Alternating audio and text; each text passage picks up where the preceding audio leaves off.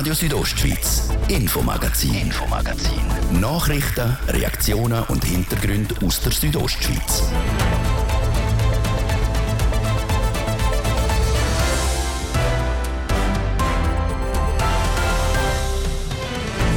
Frauen und Männer die gleichen Chancen bieten, das will die kantonale Verwaltung.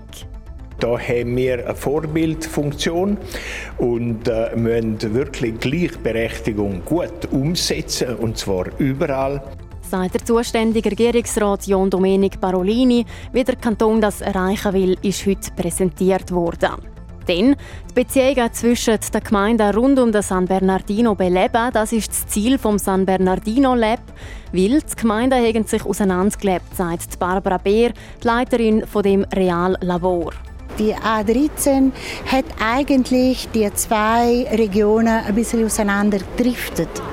Wie San Bernardino lebt die Gemeinde wieder näher zusammenbringen will, wir sind dem nachgegangen und weg vom Atomstrom und dafür mehr erneuerbare Energien. Das ist auf alle Fälle seit dem letzten Herbst das Credo, wo viele Leute gedacht haben, dass uns bald der Strom ausgeht. Immer mehr Projekte für mögliche Solarstromanlagen schiessen darum aus dem Boden. So auch in Klosters Madrisa. Wir berichten über die Hintergründe des Projekts. Das unsere drei Themen heute im Infomagazin auf Radio Südostschweiz vom Mittwoch, 5. Juli. Am Mikrofon ist Jasmin Schneider. Schön sind ihr mit uns.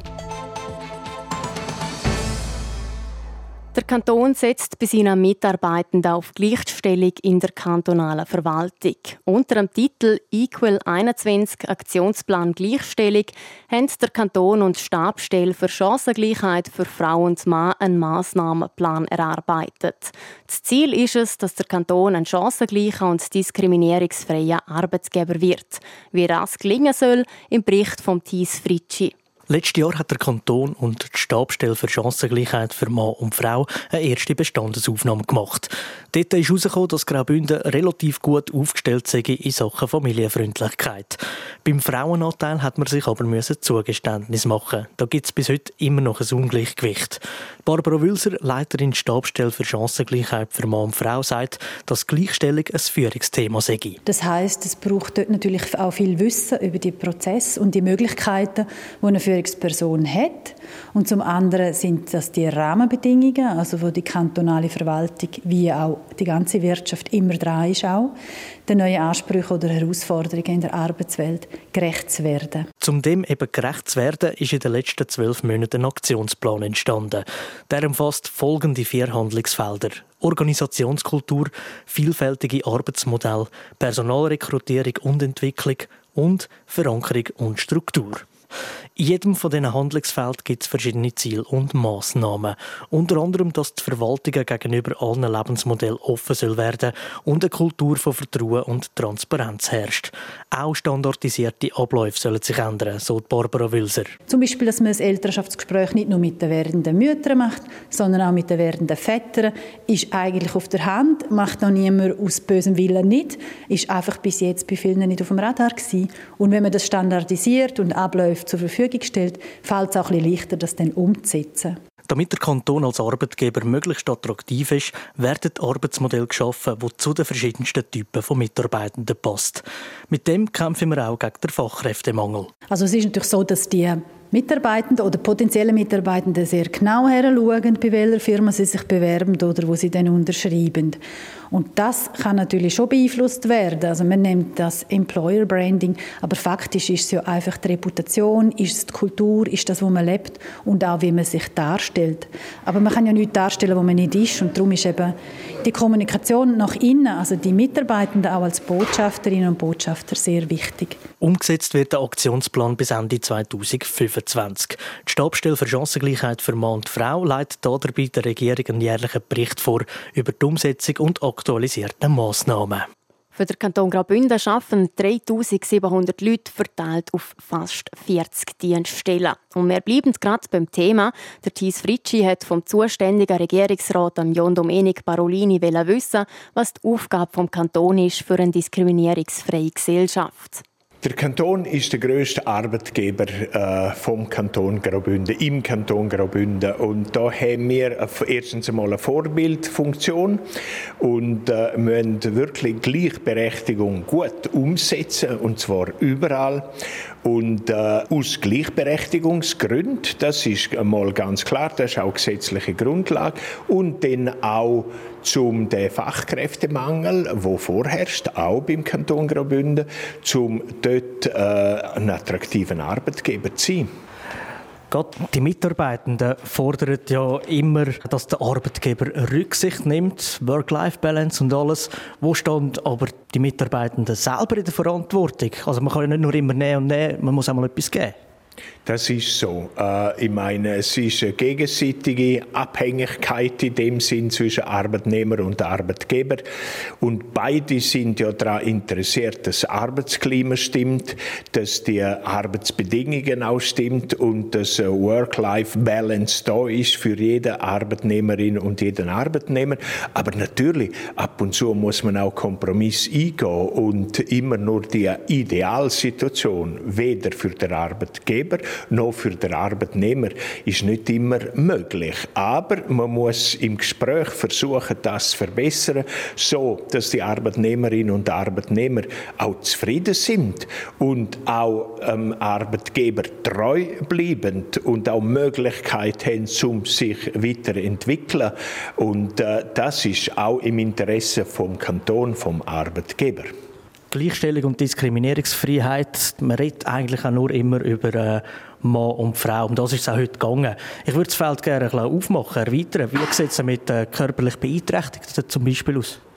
Integration in dem Sinn, auch von denen, die eine Beeinträchtigung haben, das ist sicher auch ein Thema und das wird auch mit berücksichtigt. Und äh, äh da muss man natürlich je nachdem besondere äh, Umstände äh, mit berücksichtigen und schauen, dass man da äh, individuelle Lösungen findet, damit man die, wenn möglich, auch im Arbeitsprozess so gut als möglich und so stark auch pensenmäßig so, so gut als möglich einbeziehen kann, denn sie sind auch Teil von der Gesellschaft.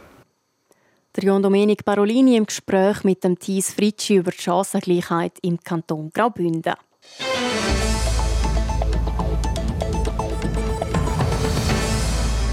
Wenn sich der Kanton Graubünden mit etwas profiliert, dann mit seiner Dreisprachigkeit. Nicht nur Deutsch und Romanisch, auch noch Italienisch redet man hier bei uns. Diese Sprachenvielfalt kann aber schnell ein Hindernis werden, so zum Beispiel in der Region rund um der San Bernardino, wo der Pass die deutschsprachigen und die italienischsprachigen Dörfer trennt. Ein neues Projekt soll den Dörfern jetzt helfen, um besser zusammenzuarbeiten. Manuela Meuli. Die Gemeinden Mesocco, Rival, Soaza und Sufers die stehen vor ganz ähnlichen Problemen. Sie kämpfen mit der Abwanderung und dem Fachkräftemangel, was dazu führt, dass Dörfer langsam aussterben. Und trotz dieser gleichen Herausforderungen zusammenarbeiten tun die vier Gemeinden nur wenig. Das soll sich mit dem San Bernardino Lab ändern. Das ist ein sogenanntes Reallabor, wie Barbara Beer sagt. Sie ist Leiterin vom Lab und Dozentin an der Pädagogischen Hochschule Graubünden. San Bernardino, die Nord-Süd-Beziehungen sind in der Vergangenheit sehr, sehr intensiver als jetzt. Die A13 hat eigentlich die zwei Regionen ein bisschen auseinandergedriftet. Und durch das Reallabor möchten wir gern, dass die äh, Gemeinden vielleicht auch an den gemeinsamen Problemen zusammenarbeiten und lernen, vielleicht äh, ähnliche Lösungen und dann spezifisch dann anzupassen. Die Pädagogische Hochschule und Fachhochschule Graubünden sowie die Scuola Universitaria Professionale della Svizzera Italiana und der Verein Paradisea sollen die Gemeinden begleiten und unterstützen. Das vor allem bei zwei Themen. Im Fokus stehen Menschen und Natur. Und wir wetten die natürlichen Ressourcen nutzen, aber auch schützen. Es sollte in einem Ausgleich sein. Wir wetten aber auch längerfristig, dass die Lebensqualität in den Gemeinden sichergestellt wird und natürlich auch hoffen wir, dass sie gesteigert wird. Und das mit dem Ziel, dass wir auch eine effizientere Wirtschaft erzielen können. Gestern Abend ist im ehemaligen Schulhaus in San Bernardino das Lab eröffnet worden. Mit der Reallabor in Ilanz und Stampa ist es schon die dritte Ideenwerkstatt im Kanton.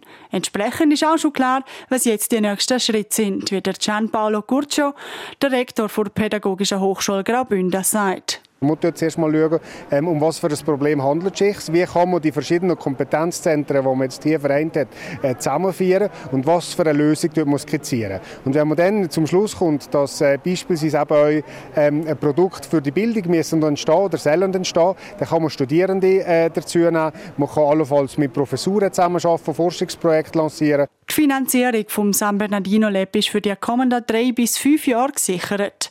Getragen wird von allen Beteiligten gleichermaßen.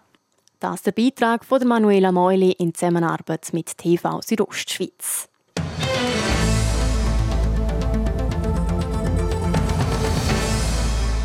Das schöne Wetter im Moment macht nicht nur denen Freude, die Sommerferien haben, sondern auch den Besitzerinnen und Besitzer von Solaranlagen. In Graubünden soll auch schon bald eine neue grosse Solaranlage gebaut werden, oberhalb von Klosters auf 2000 Meter über Meer in der Bergbahn Madrisa. Wie weit die Planung ist und was es noch für Hürden gibt, weiss Karina Melcher. In der Nähe der Bergstation Klosters Madrisa sollen schon bald 30.000 Solarpanels entstehen. Zum Vergleich, auf dem Dach von einem Einfamilienhaus haben etwa 15 bis 30 Solarpanels Platz. Betrieben wird die Solaranlage Madrisa vom Bündner Energieunternehmen Repower, das das Projekt geplant hat. Der Standort Madrisa ist wegen mehrerer Faktoren ideal für eine Solaranlage, wie der Michael Roth von Repower sagt. Wir sind über der Waldgrenze, wir haben gute Schneeverhältnisse, also das heißt, wir haben im Winter viele Reflexionen, das heißt, wir haben im Winter etwa 50 Prozent der Stromproduktion. Das ist ein ganz wichtiger Faktor, weil Sommerstrom hat man genug, es geht wirklich darum, Winterstrom zu produzieren und das ist bei diesem Faktor mal gegeben. Dann weiter ist es ist ein Ort, der verbaut ist, also es gibt bereits Bergbahnen dort, das ist nicht ein unberührtes Bergtal, sondern es ist ein mit Infrastruktur bestückter Berg. Und weil der Stromanschluss durch die Bergbahnen auch schon vorhanden sei, könnte die Solaranlage auch einfach angehängt werden. Bevor das Ganze aber gebaut werden könnte, müssen wir noch zuerst ein paar Hürden nehmen, sagt Michael Roth weiter. Das eine eine Umweltverträglichkeitsprüfung, die im Moment am Laufen sei. Da werde geschaut, wie gross der Einfluss der Solaranlage auf die Landschaft sei. Gibt es irgendwelche Pflanzen, die vor Beschattung nicht mehr dort leben können, die selten sind? Oder hat es auf Tierwelt einen Einfluss? Und was auch dazu gehört, welchen Einfluss hat der Bau auf die Umwelt? Also Verkehrsfragen, Erschließungsfragen etc. Und auch da hege der Standort am Berg oberhalb von Klosters einen Vorteil. Viele Überraschungen erwarte man nicht bei der Prüfung für Umweltverträglichkeit. Auch die Skianlagen haben alle diese Untersuchungen ja auch müssen machen. Also heisst, wir sind in einem Gebiet drin, wo man nicht irgendwelche Schutzperimeter hat, wie Biotop oder Landschaften von nationaler Bedeutung. Das haben wir dort alles nicht. Aber in einer Umweltverträglichkeitsprüfung wird es halt viel detaillierter, wo man sehr genau die Aufnahmen macht von, von allem, was dort wächst und lebt. Wenn das gut ginge, brauche es auch noch Ja-Stimmen von verschiedenen Seiten. Für das Baugesuch einzureichen, braucht es eine Zustimmung von der Gemeinde und von den Landeigentümern. Da ist geplant, im Sommer eine öffentliche Veranstaltung zu machen in Klosters, wo man die Bevölkerung über das Projekt wird informieren Und dann im Herbst gibt es nachher eine Abstimmung. Also die Gemeinde hat die Möglichkeit zu sagen, wir wollen die Anlage oder wir wollen sie nicht. Und wenn sie sie nicht will, dann ist das Projekt damit nachher auch beerdigt. Wie der Gemeindepräsident von Klosters, der Hans-Uli Roth, auf Anfrage sagt, sei vom Gemeindevorstand und vom Bürgerrat ein gutes Echo zurückgekommen auf das Projekt. Und auch die Betreiber von Alp bei Madrisa haben die positive Rückmeldung gegeben. Die Volksabstimmung für den Bau der Solaranlage in Klosters Madrisa ist für den 22. Oktober geplant. Das war das Infomagazin auf Radio Südostschweiz vom Mittwoch, 5. Juli. Ihr findet es auch im Internet auf rso.ch zum Nachlesen sowie auf allen gängigen Podcast-Plattformen zum Abonnieren. Und so sind wir morgen wieder für euch zurück, wie immer hier auf RSO am Viertel ab 5 Am Mikrofon verabschiedet sich Jasmin Schneider. Danke fürs Interesse und weiterhin einen schönen Abend. Radio Südostschweiz, Infomagazin, Infomagazin. Nachrichten, Reaktionen und Hintergründe aus der Südostschweiz.